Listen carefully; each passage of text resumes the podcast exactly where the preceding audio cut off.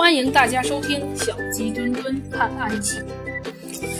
唉，都怪我相信了那孩子说的话。他说他过生日，借我的辽哥用用。说实话，我有点舍不得，因为我这个辽哥喜欢安静，适合待在图书馆里。把他拿到陌生嘈杂的环境里怎么行啊？后来我才知道他的生日在冬天，他只是找个借口罢了。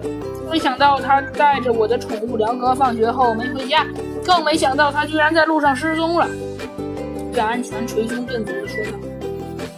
可是，据杨楚的老师和家长反馈，杨楚失踪的时间应该是在放学之后啊。可是我们检查了校门口的录像和监控，确实没有发现杨楚。换句话说，杨楚是在学校里失踪的。啊，这这怎么可能呢？学校就这么大，他会藏到哪儿去啊？岳安全睁瞪大了眼睛，会不会出意外了？实验楼那边有个人工湖。嗯，这个我们也考虑到了。人工湖那里没有异常情况，整个学校也没有其他入出口。杨楚如果带着鸟离校，是不可能不被发现。这件事怪就怪在他确实在学校里失踪了。呃，那那那那这我就想不明白了。这这所学校是有名的私立小学呀，安保措施非常严密，可以说都有摄像头。杨楚同学去了哪里？不不可能没有痕迹的呀。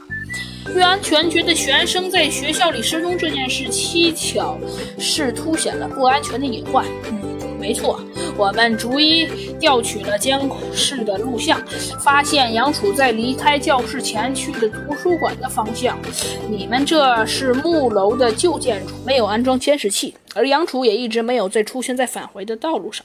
我的意思是，杨楚应该是在图书馆失踪的。